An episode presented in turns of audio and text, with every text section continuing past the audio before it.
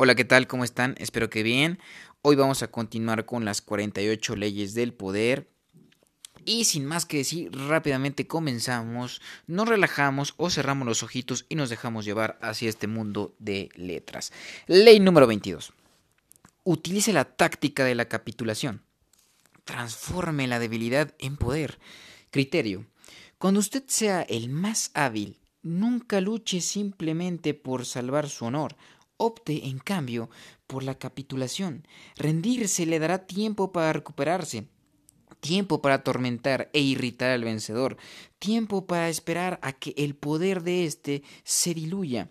No le dé la satisfacción de luchar y ser vencido por él. Capitule antes de ser derrotado. Al, al volver la otra mejilla, enfurecerá y desconcertará a su contrincante. Convierta la capitulación en un instrumento de poder. Transgresión de la ley. La isla de Melos está ubicada estratégicamente en el corazón del Mediterráneo.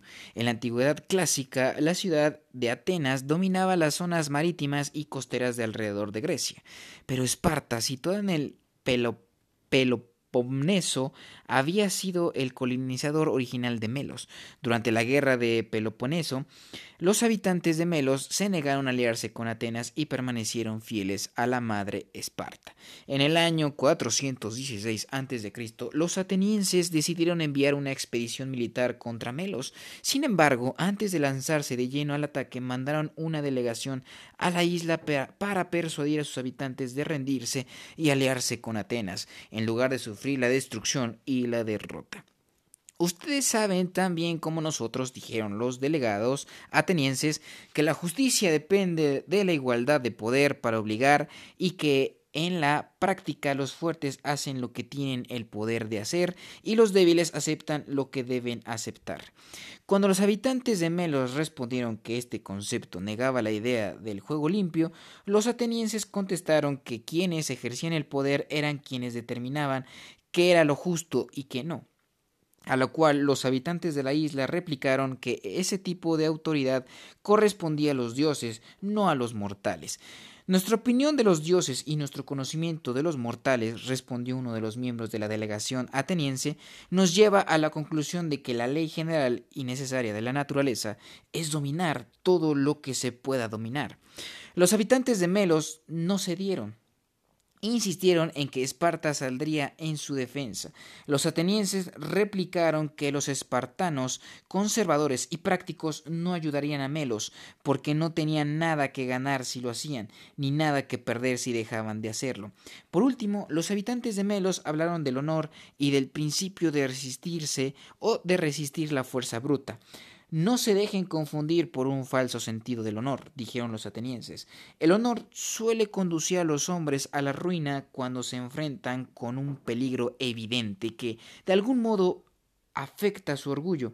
No hay nada deshonroso en ceder ante la más grande de las ciudades helénicas, cuando éste les ofrece términos tan razonables el debate llegó a su fin. Los habitantes de Melos discutieron el asunto y decidieron confiar en la ayuda de los espartanos, la voluntad de los dioses y la justicia de su causa cortésmente declinaron el ofrecimiento de Atenas. Unos días después los atenienses invadieron Melos. Los habitantes lucharon con gran coraje y nobleza, aun sin la ayuda de los espartanos, que no acudieron a su apoyo. Fueron necesarios varios intentos antes de que los atenienses consiguieran rodear y sitiar la principal ciudad de la isla, pero al fin Melos debió debió rendirse. Los atenienses no perdieron el tiempo, mataron a todos los hombres en edad militar a los que lograron capturar, vendieron como esclavos a las mujeres y a los niños y repoblaron la isla con sus propias gentes. Solo un puñado de los primitivos habitantes de Melos logró sobrevivir. Interpretación. Los atenienses fueron uno de los polos más eminentemente prácticos de la historia y los argumentos presentados a los habitantes de Melos eran claros exponentes de su pragmatismo. Si usted es el más débil, no gana nada con pelear en vano. Nadie acude en ayuda del más débil, pues al hacerlo se pone en peligro. El débil se encuentra solo y tiene que rendirse. Si ofrece resistencia, lo único que puede ganar es el título de mártir, y entre tanto morirá mucha gente que ni siquiera cree en la noble causa. La debilidad no es pecado y hasta puede convertirse en un punto a favor si usted aprende a manejar de la manera adecuada.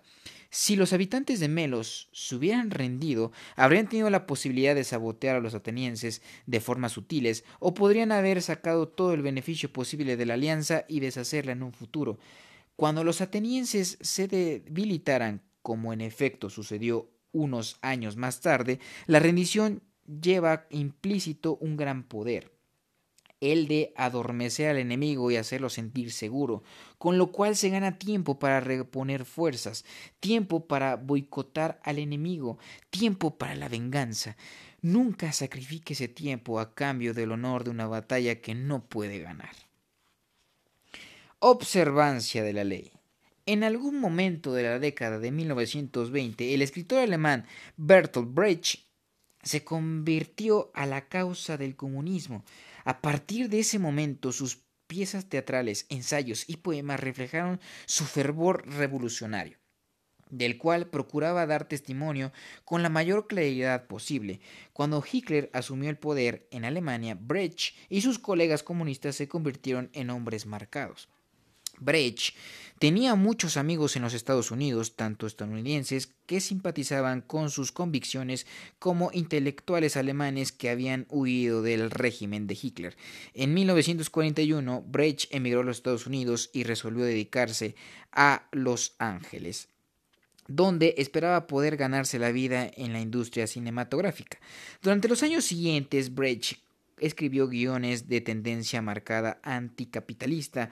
Como tuvo poco éxito en Hollywood y además la guerra había terminado en 1947, decidió regresar a Europa. Sin embargo, aquel mismo año el Comité de Actividades anti antiestadounidenses del Congreso de los Estados Unidos comenzó su investigación acerca de su supuesta infiltración comunista en Hollywood. El comité empezó a reunir información sobre Brecht, que de manera tan abierta se había plagado al marxismo y el 19 de septiembre de 1947, solo un mes antes de la fecha en que había previsto abandonar los Estados Unidos, lo citaron a comparecer ante el comité. Además, Brecht también fueron citados numerosos escritores, productores y directores cinematográficos, grupo que luego fue conocido como Hollywood 19. Antes de ir a Washington, los integrantes de Hollywood 19 se reunieron para decidir su plan de acción. En lugar de contestar preguntas sobre su afiliación o no al Partido Comunista, leerían declaraciones preparadas a tal efecto, que desafiarían la autoridad del comité al afirmar que las actividades de este eran inconstitucionales, aunque esa estrategia terminaría conduciéndolos a prisión. Sería una buena publicidad para, para su causa. Brecht no estuvo de acuerdo con el grupo. ¿De qué serviría desempeñar el papel de mártir y obtener un poco de adhesión pública si con eso perdería la posibilidad de poner en escena sus obras y vender sus guiones por varios años? Estaba convencido de que cada uno de ellos era más inteligente que los integrantes del comité, ¿Por qué rebajarse al nivel de sus adversarios discutiendo con ellos? ¿Por qué no ser más astutos y simular rendirse al tiempo que se burlaban sutilmente de él? El resto de Hollywood 19 escuchó la opinión de Brecht, pero decidió seguir adelante con el plan. Brecht era libre de elegir su propio camino. El comité llamó a Brecht a comparecer el 30 de octubre. Esperaba que hiciera lo mismo que los demás miembros de Hollywood 19 que habían declarado antes que él. Discutir, negarse a responder preguntas, desafiar el derecho del comité a llevarse a llevar adelante aquel proceso e incluso gritar e insultar. Para gran sorpresa de todos, Brecht fue la imagen viva de la cortesía. Vestía traje y corbata, algo muy raro en él. Fumaba un cigarro, había oído decir que el presidente del comité era un apasionado fumador de cigarros. Contestó con amabilidad las preguntas que le formularon y en términos generales respetó la autoridad del comité. A diferencia de los demás testigos, cuando le preguntaron si había pertenecido al Partido Comunista, respondió que no, lo cual era cierto. Uno de los miembros del comité le preguntó ¿Es verdad que ha escrito una cantidad de piezas teatrales revolucionarias? Brecht había escrito varias obras de mensaje evidentemente comunista, pero su respuesta fue escribí una cantidad de poemas y canciones y obras de teatro en mi lucha contra Hitler y por lo tanto pueden considerarlas revolucionarias, dado que yo, por supuesto, estaba a favor del derrocamiento de ese gobierno. Nadie supo discutir esta afirmación. Aunque Brecht hablaba con fluidez el inglés, utilizó un intérprete durante toda su declaración, táctica que le permitió jugar sutilmente con las diferencias entre idiomas. Cuando los miembros del comité encontraron tendencias comunistas en una traducción inglesa de sus poemas, Brecht repitió las mismas líneas en alemán para el intérprete, que las volvió a traducir de tal forma que terminaron sonando inofensivas. En momento dado, uno de los miembros del comité leyó en voz alta uno de los poemas revolucionarios en inglés y preguntó a Brecht si se reconocía como el autor. No, contestó Brecht. Yo escribí un poema en alemán que es muy diferente de lo que usted acaba de recitar. Las respuestas evasivas del escritor desconcertaron al comité, pero su cortesía y la forma en que se sometió a su autoridad le impidieron enojarse con él. Al cabo de un interrogatorio de solo una hora, los miembros del comité se habían cansado. Muchas gracias, le dijo el presidente. Usted es un buen ejemplo para los demás testigos. No solo lo dejaron en libertad, sino que le ofrecieron ayuda si llegaba a tener cualquier problema con los funcionarios de inmigración. Al día siguiente, Brecht abandonó los Estados Unidos para no regresar jamás. Interpretación. El enfoque agresivo y cuestionador del grupo Hollywood 19 les ganó muchas simpatías y años más tarde obtuvieron una suerte de reivindicación ante la opinión pública, pero también fueron incluidos en la lista negra y perdieron años de trabajo productivo. Brecht, por su parte, expresó su disgusto ante el comité en forma más indirecta no cambió sus convicciones ni renunció a sus valores, pero durante su breve testimonio fue él quien en todo momento dominó el diálogo, cediendo solo en apariencia mientras que en realidad no hacía sino marear al comité con sus respuestas vagas, con francas mentiras que nadie cuestionó porque fueron planteadas en forma enigmática y con sutiles juegos de palabras. Al final logró conservar su libertad y continuar con sus escritos revolucionarios en lugar de ir a prisión o ser detenido en los Estados Unidos, aun cuando con su pseudo obediencia se burló sutilmente del comité y su autoridad. Tenga presente lo siguiente. Con una táctica de simulada rendición resulta muy fácil engañar a las personas que intentan hacer ostentación de autoridad. Las muestras externas de sumisión que usted haga las hará sentirse importantes. Satisfechas de ver que usted las respeta, se convierten en un fácil blanco para el contraataque o para la burla sutil e indirecta utilizada por Brecht. Proyecte su poder en el tiempo, nunca sacrifique su su manio su maniobrabilidad a largo plazo por las efímeras glorias del martirio. Claves para alcanzar el poder. Lo que con frecuencia nos ocasiona dificultades en el ámbito del poder es nuestra reacción exagerada ante los movimientos de nuestros enemigos o rivales. Esa hiperreacción genera problemas que habríamos podido evitar de haber sido más razonables.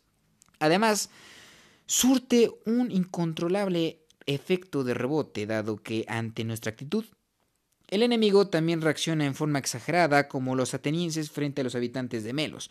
Nuestro primer impulso siempre es el de reaccionar, de contestar a la agresión con otra agresión, pero la próxima vez que alguien lo empuje y usted se encuentre a punto de reaccionar con violencia, intente lo siguiente. No resista ni se defienda, sino, por lo contrario, ceda, Vuelva a la otra mejilla, sométase. Se encontrará con que este tipo de actitudes suele neutralizar la agresividad de los demás, que esperaban e incluso deseaban que usted reaccionara con violencia. Su falta de resistencia lo sorprenderá y confundirá. Al ceder, en realidad usted está ejerciendo el control sobre la situación, porque su sometimiento forma parte de un plan más amplio para inducirlos a creer que lo han derrotado. Esta es la esencia de la táctica de la rendición. Por dentro usted se mantiene firme, pero por fuera se doblega. Privados de un motivo para enfurecerse, sus adversarios al no poder expresar su ira se sentirán confundidos, y es muy poco probable que insistan en actuar con violencia, lo cual a su vez lo obligaría a reaccionar. Por el contrario, su actitud le permitirá a usted ganar tiempo y espacio para planificar un contraataque que doblegará a su contrincante. En la batalla del inteligente contra el brutal y el agresivo, la táctica de la rendición es la mejor arma. Eso sí, requiere una cuota de autocontrol. Quienes se rinden de verdad renuncian a su libertad y pueden sentirse aplastados por la humillación de su derrota. Deberá recordar que solo usted simula haberse rendido, como un animal que finge estar muerto para salvarse el pellejo. Hemos visto que puede ser mejor rendirse que luchar. Cuando nos vemos frente a un adversario poderoso y una derrota segura, suele convenir rendirse y no huir. La huida lo podrá salvar momentáneamente, pero a la larga su agresor le dará alcance. En cambio, si usted se rinde, tiene la oportunidad de envolver a su enemigo y atacarlo de cerca. En el año 473 a.C., en la antigua China, el rey Wu Jian de Yue sufrió una terrible derrota a manos del regente de Wu en la batalla de Fujiao. Wu Jian quería huir, pero su asesor le aconsejó rendirse y ponerse al servicio del regente de Wu, ya que desde esa posición podría estudiar de cerca al hombre y planear la venganza. Decidió seguir este consejo. Wu Jian cedió todos sus bienes al regente de Wu y fue a trabajar a los establos de su conquistador, como el más humilde de los siervos. Durante tres años se humilló ante el vencedor, que al cabo de ese tiempo, y convencido de su lealtad, le permitió retornar a su casa. Por dentro, sin embargo, Wujian había dedicado aquellos tres años a reunir información y planear su venganza. Cuando una terrible sequía golpeó el reino de su vencedor, cuyo país además se encontraba debilitado por revueltas internas, Wu Jian reunió un ejército, invadió Wu y triunfó, con facilidad. Este es el poder secreto de la rendición. Le da tiempo y flexibilidad para planear un contragolpe devastador. Si Wu Jian hubiese huido, habría perdido su mejor oportunidad. Cuando el comercio extranjero amenazó la independencia japonesa a mediados del siglo XIX, los japoneses discutieron cómo derrotar a los extranjeros. En 1857, uno de los ministros, J. Miyayoshi, escribió el siguiente memorándum que influirá sobre la política japonesa durante los años venideros. Estoy convencido de que nuestra política debería ser la de cerrar alianzas amistosas, enviar barcos a los países de todo el mundo y comerciar con ellos, a fin de copiar a los extranjeros en sus mejores aspectos, y así reparar nuestra carencia, incrementar nuestra fuerza nacional y complementar nuestros armamentos. De esa forma lograremos someter gradualmente a los extranjeros a nuestra influencia, hasta que, al fin, todos los países del mundo conozcan la bendición de la tranquilidad perfecta y reconozcan nuestra hegemonía a nivel mundial. Esto constituye una aplicación brillante de la presente ley. Utilice la rendición para obtener acceso a su enemigo, aprenda de él, acérquese con lentitud y exteriormente adecúese a sus hábitos, mientras por dentro conserva su propia cultura con el tiempo saldrá victorioso porque mientras su adversario lo considere débil e inferior, no se cuidará de usted y usted podrá aprovechar el tiempo disponible para ponerse a su altura y luego superarlo. Esta forma de invasión suave y permeable es a menudo la mejor de todas, dado que el adversario no tiene nada contra lo cual reaccionar defenderse o resistirse. Si Japón hubiese recurrido a la fuerza para resistirse a la influencia occidental, bien podría haber sufrido una invasión devastadora que habría alterado su cultura en forma permanente. La rendición también puede brindar una forma de burla a los enemigos y lograr que la fuerza se vuelva contra ellos, como sucedió en el caso de Brecht. La novela de Joke de Milan Kundera, basada en la, en la, experiencia del autor en un campo de detención de, de Checoslovaquia, cuenta cómo los guardias de la prisión organizaron una carrera de postas, guardias contra prisioneros. Para los guardias era la oportunidad de lucir su superioridad física. Los prisioneros sabían que debían perder de modo que simularon esforzarse exageradamente, cuando en realidad apenas se movían corrían unos metros con torpeza o muy despacio, mientras los guardias lo hacían a toda velocidad. Tanto al participar en la carrera como en la perderla, como, como al perderla, perdón, cumplieron obedientemente con lo que los guardias esperaban de ellos, pero su exceso de obediencia convirtió ese encuentro deportivo en una burla. El exceso de obediencia, la rendición, fue en este caso una forma inversa de demostrar superioridad. La resistencia habría asumido a los prisioneros en un ciclo de violencia que los habría dejado rebajado al nivel de los guardias. Al obedecerles por demás, los pusieron en ridículo. Los guardias no podían castigarlos por haber hecho lo que ellos mismos habían pedido. El poder es algo que se mueve en constante fluir, puesto que el juego del poder es fluido por naturaleza y arena de luchas y contiendas, quienes lo ejercen casi siempre se ven en algún momento en el platillo más bajo de la balanza. Si usted se ve temporariamente debilitado, la táctica de la rendición le servirá para volver a levantarse, pues disimula su ambición y le enseña paciencia y autocontrol, dos elementos claves en este juego. Además, lo sitúa en una posición óptima para beneficiarse con la repentina caída del opresor. Si usted huye u ofrece resistencia y pelea, a la larga no podrá ganar. Si se rinde, casi siempre saldrá victorioso. Invalidación. El sentido de la rendición es el de salvar el pellejo para más adelante, cuando uno pueda reafirmarse. Es para evitar convertirse en, mártir que uno se rinde. Pero hay momentos en los que el enemigo no está dispuesto a ceder y el sacrificio pareciera ser la única salida. Además, si está dispuesto a morir, otros podrán obtener poder e inspiración gracias a su ejemplo. Sin embargo, el martirio, lo opuesto a la rendición, es una táctica desplorilija o e inexacta y tan violenta como la agresión que pretende combatir. Por cada mártir célebre hay miles de mártires que no han inspirado ni una religión ni una rebelión. De modo que, si bien a veces el martirio garantiza una cierta cuota de poder, no siempre ocurre así. Y lo más importante, usted no estará para disfrutar del poder obtenido. Por último, hay algo de egoísta y arrogante en los mártires. Es como si sintieran que sus seguidores fueron menos importantes que su propia gloria. Cuando el poder lo abandona, lo mejor es ignorar la invalidación de esta ley. Deje que otros se conviertan en mártires. Con el tiempo, el péndulo volverá a ubicarse a su favor y usted estará vivo para verlo y disfrutarlo. Muchísimas gracias. Hasta aquí llega la ley número 22.